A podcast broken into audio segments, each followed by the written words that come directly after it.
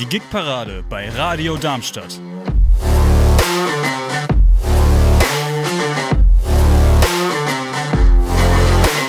Sie empfangen uns auf der 103,4 MHz und im Internet unter radiodarmstadt.de.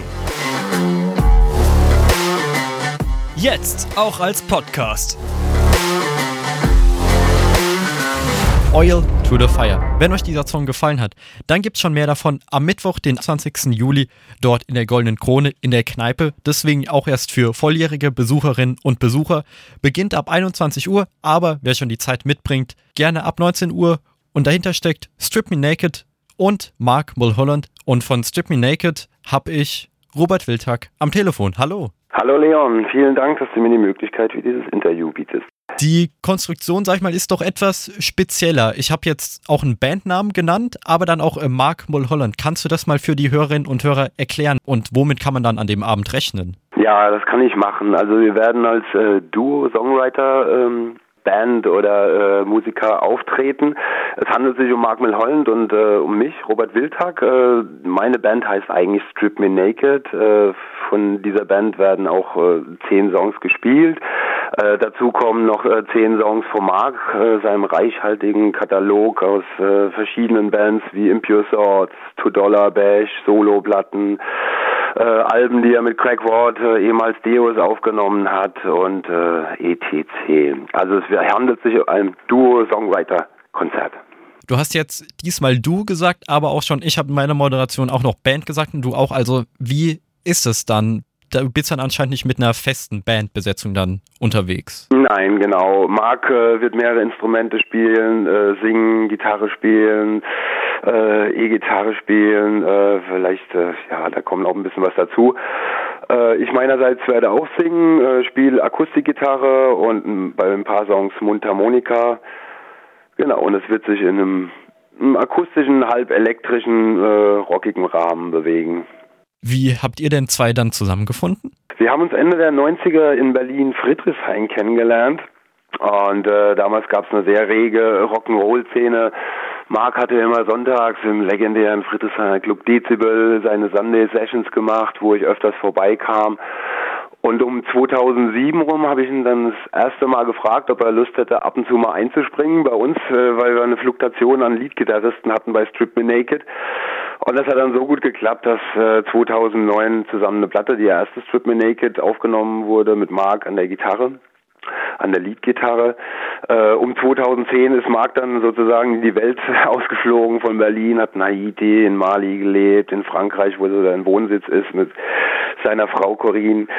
Ähm, ganz, ja, aber der Kontakt ist nie abgerissen. Und wenn er in Berlin war oder ich habe ihn auch mal besucht, äh, haben wir immer zusammen Musik gemacht. Und letztes Jahr haben wir mehrere Shows in Frankreich gespielt.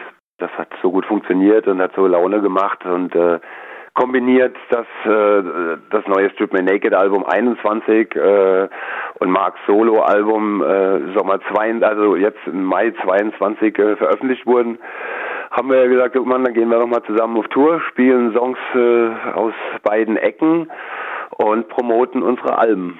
Ihr seid dann aber auch durchaus getrennt voneinander unterwegs, wie du mir schon in der E-Mail geschrieben hast. Marc ist jetzt gerade noch in Frankreich unterwegs und kommt dann schon bald wieder nach Darmstadt. Ja, also für diese Tour sind wir natürlich zusammen unterwegs. Die, äh, sie geht ungefähr zweieinhalb Wochen, startet in Darmstadt und äh, wird am 7.8. in La Charité-sur-Loire in äh, Mittelfrankreich enden. Äh, generell des Rest des Jahres äh, sind wir natürlich autark unterwegs und äh, Marc macht seine Sachen und ich meine mit Naked, äh, genau, aber für diese Tour sind wir zusammen. Jetzt hast du schon im Laufe des Interviews einige Orte genannt, wo er unterwegs war. Wo warst du denn schon? An welchen Orten auf diesem Planeten? Ja, mit Band war es äh, in Europa äh, so hauptsächlich viel in Deutschland, äh, in England, Frankreich, Kroatien, Dänemark, äh, ja so die umliegenden Ländern. Und ihr beide seid Songwriter, aber deine Webseite hat mir verraten, dass du die Musikrichtung Rock'n'Roll spielst. Wie bist du darauf gekommen? Warum ausgerechnet Rock'n'Roll? Was ist daran das Besondere, das selbst auch zu machen? Also Rock'n'Roll ist ja auch eine, äh, wie sagt man, Kunst und Lebensart. Und äh, ich bin ursprünglich gar nicht so weit von Darmstadt geboren in Worms Und äh, wie du vielleicht weißt, wenn du selber da geboren wurdest, Ende der 80er, 80er Jahre waren ja die ganzen GIs noch äh, stationiert. Und da wurde ja auch viel äh, Musik mit rübergebracht. Ich sag mal, Rock'n'Roll ist für mich äh, von Robert Johnson bis Lemmy von Motorhead äh, eine ganz weite Spanne. Äh, es, äh, es geht um die Ehrlichkeit, um die Authentizität und äh, ja auch das Lebensgefühl, was jetzt so 2022 vielleicht nicht mehr ganz so greifbar ist wie, wie 1967 oder auch noch Ende der 80er und auch der 90er Jahre. Ja, das bedeutet für mich Rock'n'Roll. Verstehe. Der erste Song, den wir dann gehört haben, der stammt dann von deiner Band und hieß Oil to the Fire. Wenn ich Ganz das jetzt genau, äh, sinngemäß ins Deutsche übersetzen darf, dachte ich so an dieses Sprichwort Öl ins Feuer gießen. Passt es auch thematisch? Äh, das passt auf jeden Fall thematisch. Und zwar warum? Also was so der die Message des Songs? Die Message ist eigentlich eine persönliche Erfahrung, die ich gemacht habe, wie man äh, unbegründet äh, ins Visier kommen kann und äh, sich fragt, wie das alles passieren kann und auch wie äh, woher solche Aggressionen kommen. Äh, ich persönlich äh, sehe die Lösung des Konflikts eher mit Humor und äh, Diplomatie. Und ich habe versucht, äh, damit umzugehen und habe den Song geschrieben, weil ich das den falschen Ansatz sehe, wenn man wenn man seine Aggressionen auslebt, und vielleicht auch mal, ich meine, wir haben alle mal äh, unterschiedliche Meinungen oder einen Streit. Und dann bin ich aber immer für die diplomatische Art äh, und nicht äh, Öl ins Feuer zu gießen und den Konflikt noch zu schüren. Damit ich als auch die Hörerinnen und Hörer das dann noch thematisch besser einordnen können, in was für einer Zeit ist der Song entstanden? Der Song ist so um 2011 kam der Gedanke, dann der wurde auch recht schnell umgesetzt. Ich hatte schon mit den Gedanken gespielt, ihn auf mein 215er Album raufzunehmen und da ist er aber irgendwie durchgerutscht und äh, deswegen hat er ein bisschen gelagert und kam jetzt auf dieses Album.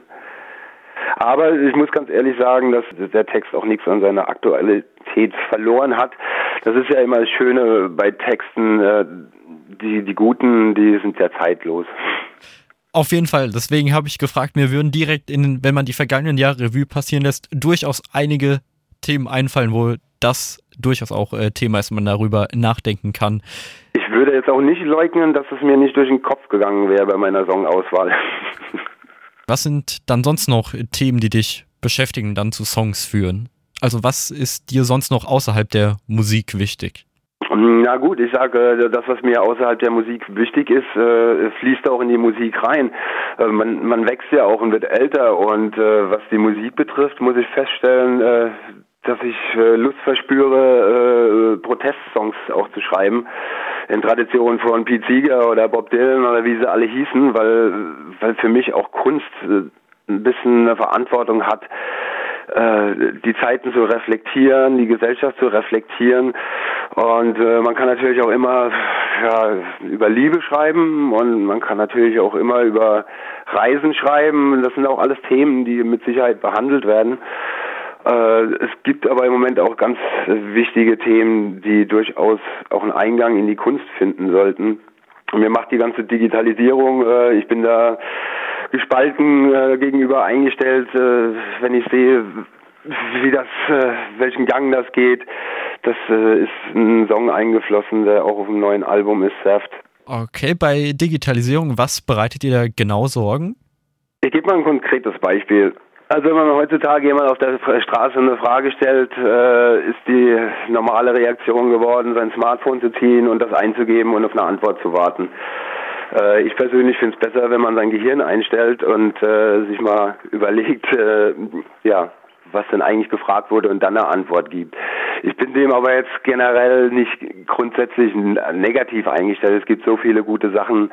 Ich meine, ihr habt die TU in Darmstadt, äh, da werden einige einige wirklich spannende Dinge entwickelt und äh, auch gerade äh, was man alles machen kann, äh, das ist alles grundauf positiv. Mit den sozialen Medien bin ich da ein bisschen gespalten und äh, ich würde mir manchmal wünschen, so die Uhr naja, zurückdrehen kann man es nicht, aber äh, das Tempo, mit dem sich das entwickelt, macht mir schon meine Gedanken. Verstehe, kann ich nachvollziehen. Ganz äh, unrock'n'roll-mäßiges Thema. Wo möchtest du denn noch musikalisch hinkommen? Gibt es vielleicht gewisse Events oder Orte, wo du unbedingt mal mit deiner Musik gewesen sein möchtest, um dort die Leute zu erreichen? Ja, das ist eine spannende Frage. Also äh, das, das muss sich jetzt nicht mal auf eine Größenordnung oder äh, auf Erfolg beziehen. Äh, und ja, also man muss ja auch mal sehen, dass die letzten zwei Jahre mit all den Lockdowns, das war ja schon ein ganz schöner Kahlschlag für die Musik. Von daher ist man wie soll man sagen, ist man auch ein bisschen demütig geworden. Erstmal würde ich mich freuen, wenn ich konstant weiter meine Musik machen kann, wenn äh, wenn es immer äh, genug Locations gibt, äh, wo man auftreten kann, was ganz und gar nicht mehr selbstverständlich ist. Und ich freue mich auch sehr, dass es die Goldene Krone in Darmstadt immer noch gibt. Wir haben da das erste Mal 2009 gespielt. Ich glaube, das ist jetzt mein fünftes Konzert da. Und äh, das erfreut mein Herz, wenn sich die Läden einfach halten, weil ich habe gesehen, dass viele zugemacht haben, schon äh, vor der äh, Corona-Zeit, äh, hier gerade auch in Berlin durch die Zentrifizierung.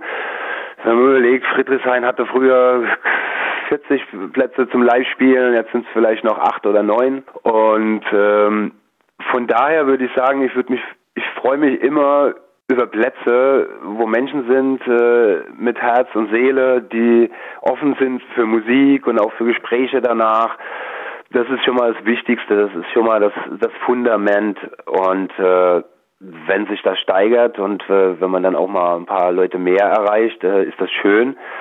Wenn ich jetzt wüsste, ich spiele bis zum Rest meines Lebens zwischen äh, vor 20 bis 100 Leuten und dann würde ich auch sagen, auch sehr schön. Du kennst ja jetzt dann schon die Goldene Krone, wie du schon gesagt hast, seit 2009. Hat sich in diesen Jahren das Publikum und deren Themen, womit die sich beschäftigen, verändert und merkt man das als Musiker? Na, kennen tue ich die Goldene Krone, glaube ich, schon, als ich selber 18 war, so Anfang der 90er, als ich mal privat hingegangen bin. Und wenn man dann den Zeitraum von Anfang der 90er nimmt bis jetzt 2022, äh, dann klar, das sind ja zwei, drei Generationen dazwischen und dann landen wir halt auch wieder äh, zwangsläufig ein bisschen bei der Digitalisierung.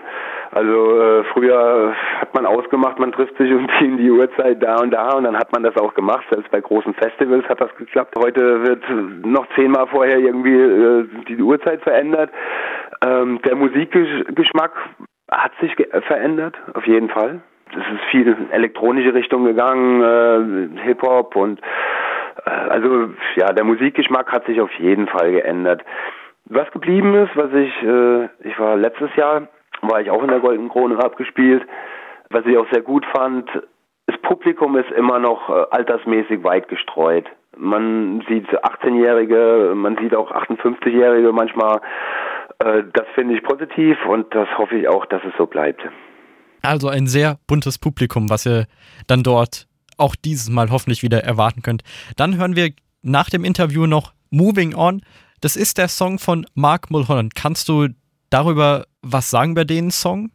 Kann ich, glaube ich, so mal anreißen. Also Moving On heißt ja, sich weiter zu bewegen und das trifft halt für Marc äh, absolut zu.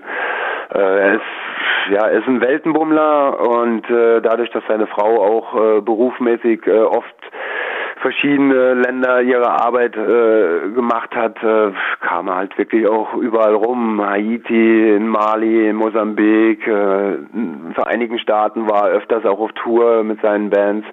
Europa sowieso. Er hatte zwischenzeitlich, äh, ist er so oft geflogen, glaube ich, dass man fast schon Chat nennen kann, einfach um von A nach B zu kommen und äh, das, das spiegelt sich in diesem Song Moving On wieder. Auf der anderen Seite ist Mark äh, in den 90ern durch Europa getrennt, hat Straßenmusik gemacht äh, mit einer Gitarre und seinen Büchern unterm Arm und wenn man auf den Text hört und äh, da kommt das, spiegelt das alles so äh, ein bisschen raus. Also, das kann man, der Text erzählt schon sehr viel. Vor dem Interview haben wir gehört Oil to the Fire von der Band Strip Me Naked und dahinter steckt Robert Wildhack. Jetzt, dann nach dem Interview, hören wir Moving On. Das ist von Mark Mulholland. Und wenn euch das dann beides gefallen hat, dann gibt es gebündelt als du schon am Mittwoch, den 20. Juli, in der Goldenen Krone, dort in der Kneipe, ab 21 Uhr mit freiem Eintritt. Aber wer spenden möchte, kann den Musikern gerne was hinterlassen. Und am Telefon hatte ich Robert. Ich danke dir, dass du dir die Zeit genommen hast, um mit mir über dich, deine Musik und dann euer Duo-Projekt zu sprechen. Ja, vielen Dank, Leon.